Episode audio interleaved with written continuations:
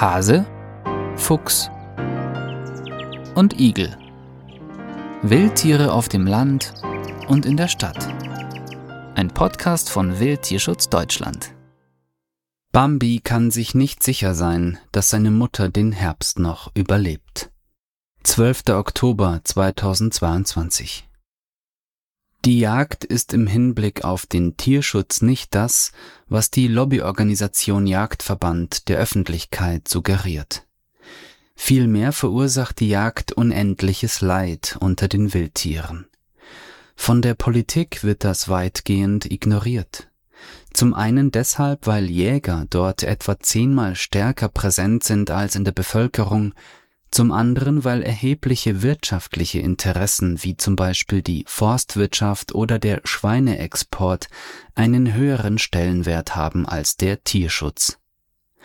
Schuss und Tod gibt es auch, aber häufig ist es eben nicht so, dass der Schuss so präzise angesetzt wird, dass das Tier tot umfällt.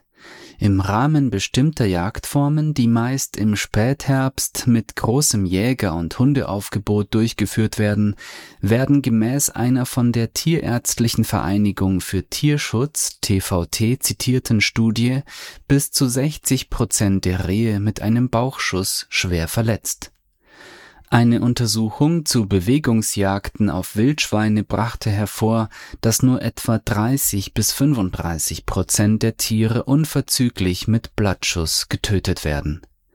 Wesentlich häufiger sind nicht sofort tödliche Schüsse in den Unterkiefer, in die Beine, in den Rücken oder in den Bauch Wildvermarkter berichten, dass bei Drückjagden nicht selten bei zehn Rehen ein erwachsenes Tier wiegt 20 bis 30 Kilogramm, insgesamt nur 20 Kilogramm des Wildbrets verwertet werden können.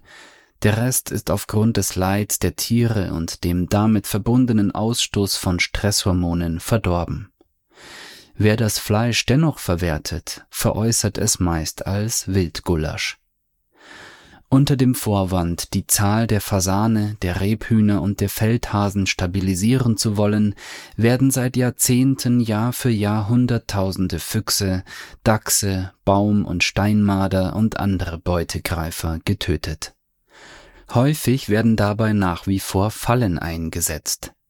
Nicht nur Totschlagfallen verursachen erhebliches Tierleid, auch die sogenannten Lebendfallen.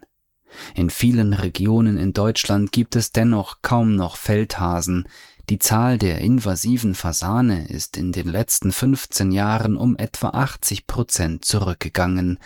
Das Rebhuhn ist vom Aussterben bedroht. Die Fuchsjagd führt lediglich dazu, dass die naturgegebene Geburtenregulierung außer Kraft gesetzt wird und die Vermehrungsraten mit entsprechend verbundenem Elend steigen. Bei unseren Nachbarn in Luxemburg ist die Fuchsjagd seit 2015 verboten und es ist nicht zu den von Jagdkreisen prophezeiten Katastrophen gekommen. Dass die viel gepriesene Weitgerechtigkeit nicht viel mehr ist als Blendwerk, verdeutlicht auch der Umstand, dass viele Tierarten selbst während der Aufzuchtzeiten ihrer Jungtiere gejagt werden. Darauf weist zum Beispiel der Landesverband Nordrhein-Westfalen der Berufsjäger hin. In den Wintermonaten des neuen Jahres seien Frischlinge auf die Bachen angewiesen. Das gilt aber ganzjährig auch für Feldhasen, zu Beginn der Jagd auf Rehe im September und bei der Jagd auf Hirschkühe im Herbst und Winter. Füchse bringen die ersten Welpen bereits im Januar und Februar zur Welt genau dann, wenn im Rahmen von Fuchswochen die meisten dieser nützlichen Wildtiere getötet werden. In vielen Bundesländern hat der Fuchs nicht einmal eine Schonzeit.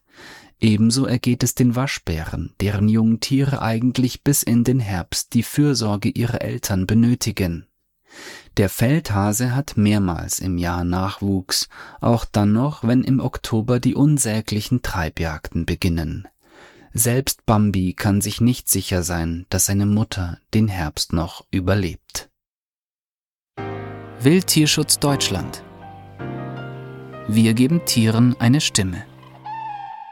Weitere Informationen finden Sie auf wildtierschutz-deutschland.de